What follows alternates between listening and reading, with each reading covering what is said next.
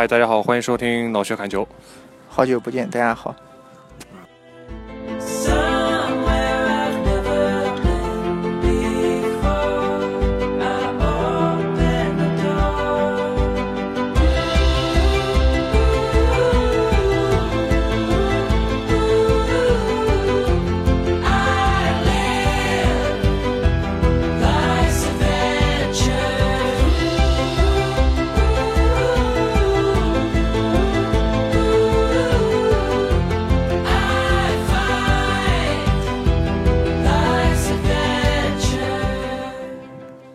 知道最近体育圈内什么事最火吗？就这两天，这两天最火的，你是说科比要退役吗？呃，科比退役的这个事情在体育圈内很还是很火，但是上升到整个社会范围内，什么新闻能够上新闻联播呢？嗯你说体育方面的新闻可以上新闻联播吗？是吧？那就就是国足了。对，因为国足这个事情最近不光是在体育圈，已经成为了整个社会关注的一个热点。那么在国足奇迹般的进入了十二强之后，那么昨天下午四点，是亚足联进行了十二强的抽签。那么这次抽签也是牵动着无数中国人的心。那我们先来看一下这次中国队抽签抽到的到底是怎样的签吧。那么一档中国是抽到了伊朗，二档抽到的是韩国，三档抽到的是乌兹别克斯坦，然后作为四档球队，中国再往下五档抽到卡塔尔，六档抽到的是叙利亚。那么对于这样的一个结果，看很多媒体的报道都是不一样，有的说是上上签，有的说是下下签，有的说是中签。那么媒体的意见是大相径庭。我觉得对于现在其实中国队来说，不存在所谓的上签还是下签。对，所以我也觉得这样的一个抽签的话，无论什么结果，对中国其实大差不差的。为什么？因为我觉得每一档球队他们对中国队的威胁或者说实力对比，其实都是差不多的。我们先来看看第一档球队澳大利亚吧。澳大利亚和伊朗这样的球队，其实两个都有一定特性。为什么？就是两个球队我们要去他到他们的主场，这个不输的可能性是非常小的。对，因为特别是伊朗这种魔鬼主场。伊朗、德黑兰，你别说中国，你说韩国、日本过去想要赢球都难度是非常大的。然后你中国再飞到澳大利亚，旅途非常非常远，而且在澳大利亚的主场，我们去年亚洲杯其实也已经领会到了，领教过一次。所以伊朗球队，我觉得抽谁区别都不大。然后回到主场的话，中国都可以拼一下。因为伊朗的话，中国其实很多年没交过手，但是再往前的话，上个世纪交手的这种印象对中国是非常惨的，对吧？嗯，但本世纪也交过手啊，本世纪亚洲杯上也打过来，亚洲杯零四年是打过一次，然后半决赛赢了伊朗。然后之后国字国字号在正式比赛中没有遇到过，然后之前的话高洪波在热身赛打过一次，那场比赛赢了，但是毕竟热身热身赛嘛，我们不能把它看得多么的正规特别。是那个时候，中国队热身赛一直很厉害，对中国热高洪波是号称是热身赛热身赛之王，对吧啊？对，然后我们来看一下二档的球队是韩国跟日本，在高洪波上一次之前那一次带国足的时候，呃，基本上已经是嗯把我们维持多年的这个恐韩症给清除掉了。但是我觉得恐韩症这玩意一直是媒体在炒作。那么这些年，我们不光是在亚冠赛场上对韩国队这战绩是比较明显的有优势，然后上一次一一年高高洪波确实也带队赢过一次韩国队，而且那场比赛打得非常的漂亮，三比零。尤其邓卓翔的那一个进球是非常非常的精彩。但是对于这两支球队来说，嗯，那毫无疑问嘛，因为伊朗或者澳大利亚，他们可能和我们交锋不太多，或者说他们那些球员不太了解。那么韩国、日本这两队的球员，我们是太熟悉不过了。大家彼此都很熟悉，还有很多韩国球员在中超踢球。但是他们真正的主力或者精锐，其实都是在欧洲。那么很多人之前跟我说，哎，更想碰韩国或者更想碰日本，其实我觉得区别不大。因为你要真说球队的阵容的话，那么日本明显是比韩国强。嗯，日本说香川真司啊，本田圭佑、冈崎慎司啊，后腰又有远藤保人、川谷步成，这种的球员的话，那完全是可以碾压中国的。韩国的话，虽然他说有也有孙兴民、季承庸这种，但是他们这种级别比日本的这种海归还是要差不少的。嗯，但是相对来说，我觉得中国队打日本会有身体优势，韩国的球风就有点克中国。对，所以说其实相对，因为日本的阵容明显是比韩国要强，而且强不少。那么另一方面，中国对日本的话身体上又有优势，所以说两者你结合在一起的话，其实也是没什么区别的。这无论是韩国还是日本，中国队嗯，其实处的境遇都一样吧？那我之前看到呃抽签结果出来之后，日本的呃球迷评论不得是韩国的球。呃，日本跟韩国的球迷都做了评论。日本的球迷评论是觉得抽到中国队，包括澳大利亚这些啊、并不是很好对付，就是可能会是身体战、肉搏战、苦战。韩国就非常开心，韩国的球迷都是啊，我们抽到中国了，我们很开心。为什么呢？因为我分析原因就是这几年在亚冠上，韩国球队给中国实在是打得太惨了。包括前几年的恒大，这个赛季像上海上港啊，包括江苏苏宁啊，和韩国、日本，尤尤其是对韩国，其实交手的话，这种优势还是比较明显的。但是我也看到很多论调说，中国打日本、韩国其实也没什么，因为我们看亚冠的话，这些年中国打韩国、日本球队其实是明显不处于下风。但是我觉得这个要分开看。亚冠的毕竟不是代表完全是代表中国队啊，还有就是亚冠的话，中外援，对中国的外援比韩国、日本那高的确实是不知道哪里去了，对吧？中国有像埃尔克森、孔卡，然后一些穆里奇，包括在在现在的话，什么高拉特呀、拉呃特谢拉这种球员，那日本、韩国看着都要都都是发抖的。那有这些球员在，那么中超的这些球队肯定实力是不一样的，你不能用这个去完全衡量国家队。中国的本土球员跟韩国和日本比还是有很大的差距。而且是韩国、日本，真正他们的精英都是在欧洲。我们在亚冠上碰到那些球员都不是韩国的精英主力。啊，对，所以其实这个大家一定要看清。对于韩国和日本，中国的实力这种差距还是非常明显的。然后第三档是乌兹别克斯坦跟沙特。非法官网在抽签结果出来以后，也对呃这个小组做了一些评价。他觉得可能在这一组，中国跟乌兹别克斯坦是很有可能的黑马去争夺第三名的位置。其实我觉得，无论是乌兹别克斯坦还是沙特，对中国也都一样，因为这两支球队我们过去两年都是交过手啊，尤其是沙特打了三场，那么三场下来，包括我们最后输的那一场，就是第一场客场输给沙特，虽然输了，但是我们普遍就反应，当时我们场上的这种差距其实不是太明显，就无非是因为一些运气问题嘛，最后输给了沙特，所以真的打沙特我们不虚。但是真正要是打世界杯预选赛这样的一个情况，你要考虑到西亚的这种客场，它这种因素是非常多的。那么对于乌兹别克斯坦，它的它的主场可能就是在裁判呀、场地呀、天气方面可能会比西亚好不少。所以从这种角度来说，其实抽到乌兹别克斯坦比抽到沙特要稍微好一点。其实我们中国跟乌兹别克斯坦还挺有渊源的，之前打过好好几场比赛。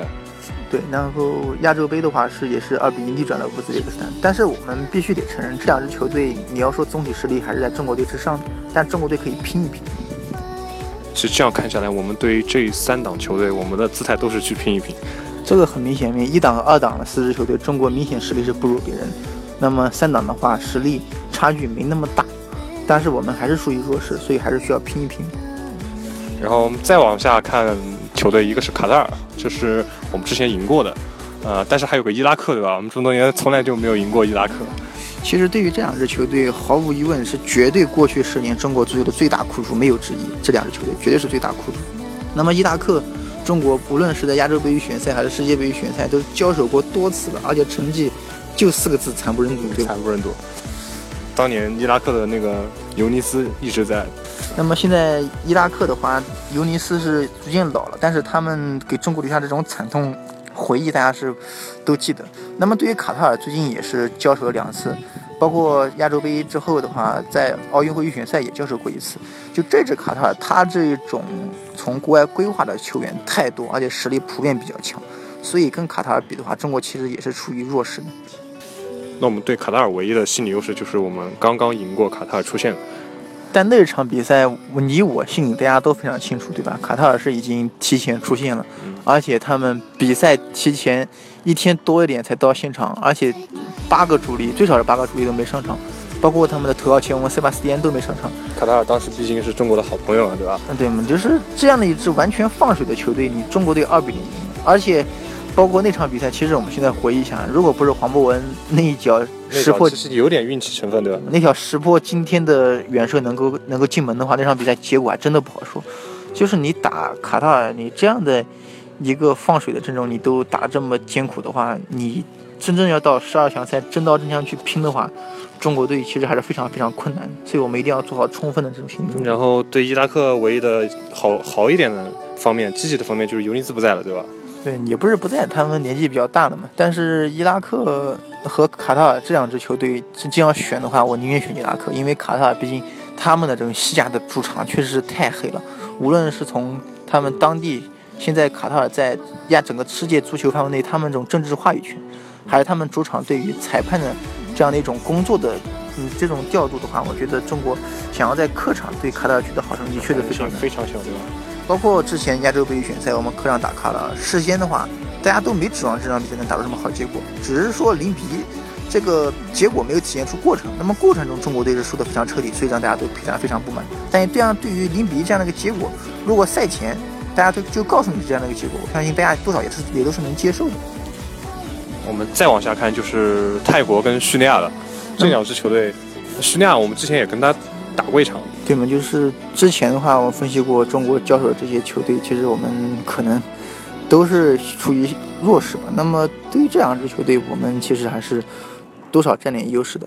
那么你这两支球队如果说碰谁，我觉得其实也都一样。相比下，我更想碰叙利亚，为什么呢？因为泰国它的预选赛确实是打得有点可怕，最后小组第一出现，泰国足球这几年进步是非常明显。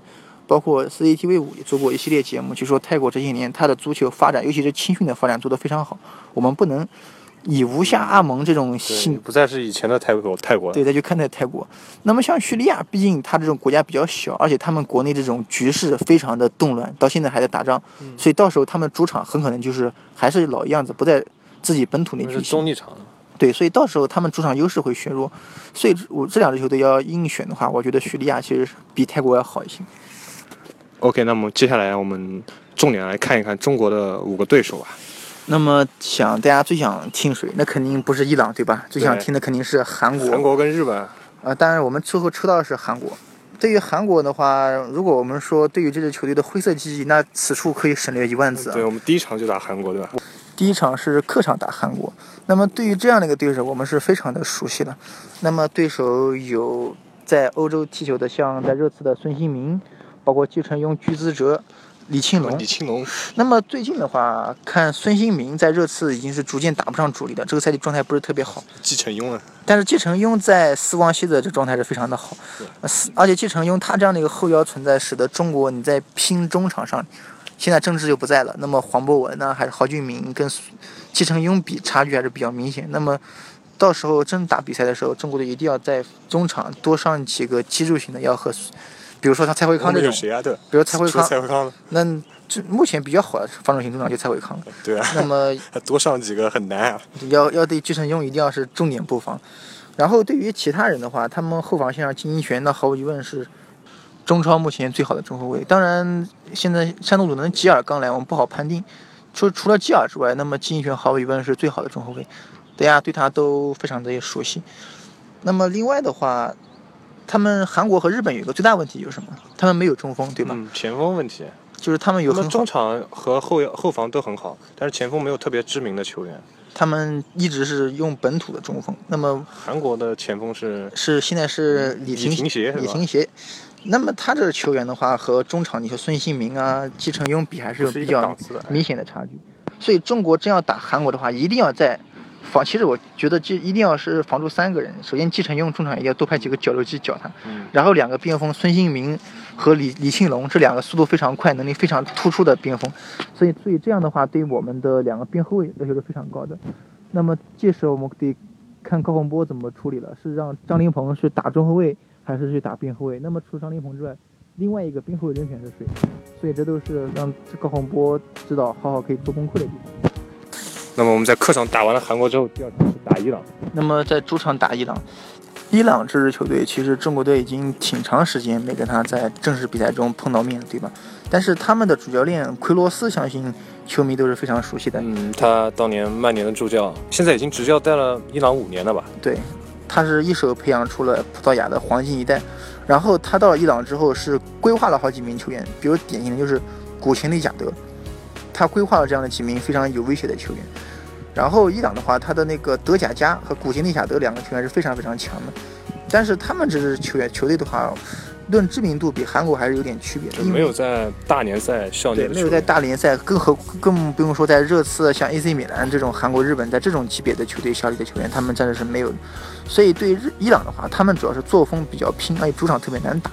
那么我们觉得，对于日伊朗这样的球队，我们一定要赛前做好这样一种公关的工作，尤其是对于他们的这种中前场，尤其两个边锋的话，我们一定要重点布防。嗯克罗斯非常会用边锋，对，在曼联的时候，基本上后期福克森已经是不再管具体的战术，都是来奎罗斯去制定具体的战术。所以我们一定要对两个边锋，包括刚才我们分析对韩国，韩国也是两个边锋非常非常的强。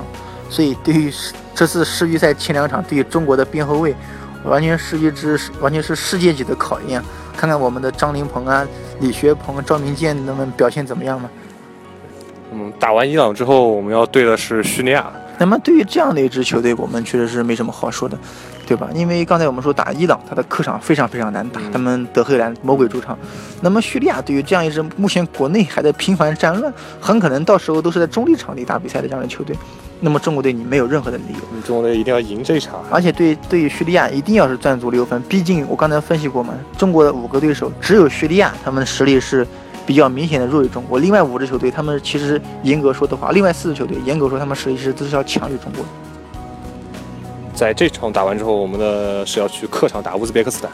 乌兹别克斯坦他们有吉帕罗夫这样之前获得过亚洲足球先生这样一名球员，然后乌兹别克斯坦好处是我们之前亚洲杯上是曾经嗯二比一，而且是非常分量非常十足，在这么重要的比赛中战胜了对手。对，对于中国足球这种信心，其实振奋是非常强的。但是我们冷静一下看，在那一场比赛赢乌兹别克斯坦之前，嗯，再往前一次我们赢乌兹别克斯坦，你还记得是什么时候吗？不知道，好像很久是两千零一年的十强赛。哦。就是说，从零一年到一五年这十四年内，我们碰乌兹别克斯坦就没赢过，哦，所以我们不能光光因为这一场比赛，我们就，嗯，就是有些轻视对手，对手的实力其实总体还是在我们之上的，我们一定要继续琢磨一下亚洲杯上我们是怎么赢对手的。那么总结起来就是立足防立足防守打防反啊，这我觉得是比较靠谱的。我。们亚洲杯时候赢他，距离现在已经很久了吧？其实也没多久，就一年多一点。但是目前高洪波这支球队，他无论是人员的选择还是战术打法，比起佩兰还是有比较明显的这种变化的。因为佩兰，我们看他对边锋这种速度要求是非常高的。那么到了佩兰手上，他是弃用了于汉超啊、郑龙啊这样一批个人能力特别强的边锋，而喜欢用像江宁和于海这种比较全面的边锋。那么届时的话，高洪波怎么去对付他们？如果不用像于汉超啊、郑龙这种速度非常快的边锋，包括孙可，你再去用江宁和于海这种比较全面的边锋，到时候怎么打？我们也希望高洪波能给我们一个比较好的交代吧。然后接下来我们就是要对卡塔尔了，这是最后一个对手。那么卡塔尔这个球队，我们相信媒体过去一年我们分析了太多次，这支球队他的实力确实是比我们要强，而且很可能不是强一点，尤其是他们的客场非常非常难打。就像去年的话，亚洲杯就出了一个非常大的篓子。中国为了打客场，是先到卡塔尔进行高温集训，最后一到比赛发现啊，对方是在空调球场里面打。那么希望这种事情一定不要再出现了。这个就只能希望我们足协不光是场内，还有场外都要注意一点了，对吧？对吗？当时佩兰被人诟病，就是说佩兰自称在西亚人脉非常广，就还出这么一大篓子。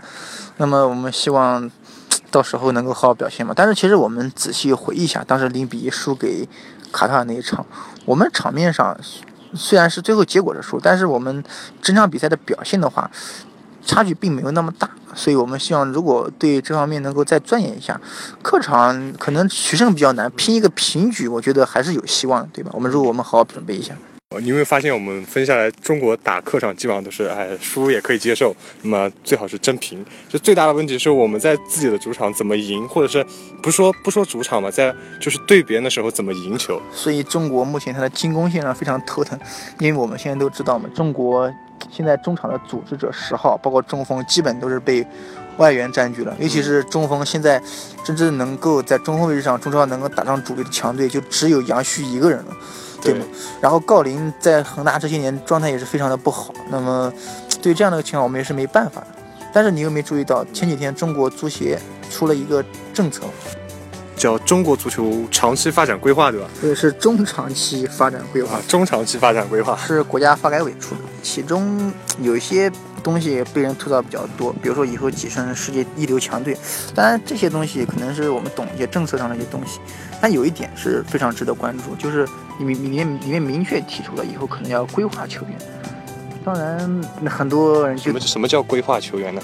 比如说典型的就卡塔尔吧，把不属于本国的球员给他变成本国国籍，然后中国现在只能这么做了吗？呃，我说实话，如果能这么做的话，嗯，不说多的，你就把，你就把之前在恒大、现在在上港的孔卡、埃尔克森这两个人一旦规划过来，我觉得中国的实力是完全可以和我觉得听起来好伤心啊！中国有十三亿人，我还我们还要去规划外国的人。呃，这个不能这么说，真正中国所是有十三亿人，但是你真正在足协注册备案的球员和日本、韩国差的是一量一个数量级，而且目前的话，足球人口比例很小，对吧？对你不能老说十三亿人，包括中国现在目前注册球员已经不如泰国了。所以国足的中长期发展规划应该是扩大这个足球人口，而不是应该想着怎么规划已经成名的球星。呃，不，我们不能外流啊，这个政策问题我们就不方便多讨论。那我刚才我们回到刚才的话题，如果真正规划，我觉得足协一定要把空卡和埃尔克森规划。当然，这是我们球迷的一厢情愿。这个短期内想规划，我觉得确实是不太靠谱。规划人家也不会帮你去打十二强赛，的吧？这个不好说，因为空卡和埃尔克森，因为恒大的高拉特是曾经入选过巴西国家队嘛，所以他是不能不能够被规划的。那么对于空卡和埃尔克森，如果能把它规划，那么中国的实力，我觉得是可以直接和日日韩去扳一扳手腕了。但是这种事情，你指望足协这样一个小马去拉大车，难度非常大的。那么为什么我刚才说这两名球员？因为这两名球员是中国目前最弱的嘛，就是中锋和前腰的位置。那么一中锋，中锋位置是进球，前腰位置是组织中场组织。那么这两个位置其实是攻坚中最重要的两个部分。那么中国目前在这两个位置上就是非常的缺人。那么我们只能希望说杨旭能够嗯在山东鲁能继续维持这种好状态，然后五球王了，五五球王毕竟他不适合打中锋啊，对吧？他打边锋是比较好。那么在前腰位置上，希望国安张稀哲啊、鲁能的王永珀啊这些球员能够好好掌球吧。那么尤其王永珀，你多和蒙迪队学一学，对吧？那么上港这边，你吴磊和空卡可不可以再多学一学，对吧？那么这都是我们所希望的。所以，其实对于高洪波来说，客场守平，这个我觉得中国足球研究了很多年，这个方面应该很有经验。中国足球最不缺的就是平局经验，对吧？每次都是打平即可出线。那么对于到主场赢球这样的一个环节，真的目前中超这样的一个大时代，你确实缺中锋、缺前腰。现在情况只有让高洪波去做决定啊，只有看高洪波怎么调度啊。那么说到高洪波，那么最近高洪波也是再次成为了社会关注的热点，很多人称他为民族英雄。那么对于这样的一名教练，你是怎么看的？有句话叫做“苟逆国家生死以，岂因祸福去避之”，对就是说高洪波的吧？那么在佩兰下课最后只剩两人的情况下，你这样的一个情况，你想去请欧洲的一些好教练里皮啊、卡佩罗，这显然是不现实的。人家都知道中国足球已经成这样了，你不可能最后两场比赛帮你擦屁股，对吗？嗯在中国进十二强赛之后，好像看到所有的新闻报道最多的就是对高洪波这个人的评价，都对高洪波非常的感动。但是对高高洪波这种精神当然是值得赞扬了，但是我觉得大家一定要冷静一下。嗯高洪波，我感觉他是目前足协可以选的教练中，绝对不是嗯质量属于上等的教练，但是属于目前中国比较适合的教练。那么目前国足已经是确认，包括中国足协确认高洪波将带队去打世界杯十二强赛。其实之前包括体安之后，很多记者也都写过，让高洪波去打十二强赛不是最坏的选择，换帅也可以，但是你必须得早换。但目前以中国足协，大家现在这个情况，你怎么怎么换帅呢？尤其中国足协对吗这种出现，然后你换帅，中国足协这种办事效率，你只要短期内去选一名非常好的教练，再谈妥，这种可能性大家也都懂的。那么你谈了半天，最后在大赛开打前很短的时间内，像当年看马乔临时上任的话，你这样的一个效果，还不如让高洪波就这么一直带下去呢。我想到当初范志毅怎么说的呀？说你们没事换什么？小高带的挺好的呀。为什么一直换他呢？但是对高洪波他的能力确实，你和世界顶级的外教比，确实是肯定差很远，毫无疑问。包括高洪波之前他处处理这种人际关系能力总是被人诟病，当年在长春亚泰拿了冠军，然后临走前和王栋啊、杜振宇这些大佬全部闹翻，然后带江苏队也是没带多久和江苏队全部闹翻，最后被江苏球迷硬是给赶下课。对于他这种人际关系能力，嗯，确实是值得诟病。包括他为什么不选郑智，包括像上一亚洲杯输的一地鸡毛，被人诟病不选郑智、不选孙祥、不选刘伟峰，然后卡马乔一上任就把这三人全部给选回来，所以他这方面确实被人诟病比较多。但是目前对于政治这样的一种情况，我们确实不太好去讨论，对吧？政治毕竟年纪已经大了，你不能还是还在依靠政治啊。个人觉得，就是政治他这种非常全面的中场，尤其他对节奏的这种把控、防守这种卡位意识，中国过去二十年都没有人能跟他相提并论。但是政治年龄比较大了嘛，他如果再去兼顾国家队和恒大两线，我觉得不太现实。好在是目前黄博文这种上升势头是非常明显的。我们当年被称为中国的小法，嗯，那么希望郑智这种不能代表国家队出战这种遗憾或者说损失，黄博文或者郝俊敏能够尽快的这种弥补总而言之，就是我们不能对高洪波有太高的期待，是吧？毕竟他的能力还是比较有限的，而且如果最后出表现，相信他不选郑智啊，包括用人呢、包括说你不选郑龙啊、于汉超这些球员，肯定又会被媒体拿出来恶批。就像当年亚洲杯出现亚洲杯小组赛被淘汰之后，媒体拿他说不选郑智、不选孙祥、不选刘伟峰这些再拿出来批。嗯，我倒觉得，如果我们的期望低一点，说不定看这个十二强赛的过程还会开心一点。就是你总是明确一点嘛。我们今天一期节目做了这么多为足协为中国足球操碎的心，五个对手，明显四支球队我们实力都是不如他们的，对，只有拼。我们希望中国足球能够打入自己的血性，因为说实话，作为一个理性的中国球迷，没人能够太失望中国队一定能出现，只要在这个十十场比赛中打出自己的水平，让人们看到不窝囊，我们觉得就够了，对吧？对，啊，我怎么听到你一腔热血的感觉？嗯，毕竟作为一个资深非常热爱中国足球的球迷，看球看球十多年了，对吧？对吗？孩子是自己的，学习再差我们要支持，对吧？从零二年韩日世界杯的时候，两千零一年第一次出十强赛的时候，一直看到现在。OK，那么我们讲到这里也，呃，这期节目也就差不多了。我们还是希望可以祝中国足球在接下来十二强赛中好运吧。对，能够有好的发挥，不让我们感到生气就可以了。OK，那也谢谢您的收听。呃，希望大家可以通过荔枝 FM、还有喜马拉雅以及苹果 Podcast 上去订阅、关注我们的节目更新。希望大家给我们打五星好评，这对我们节目的发展会非常有帮助。啊、我们下次再见。再见。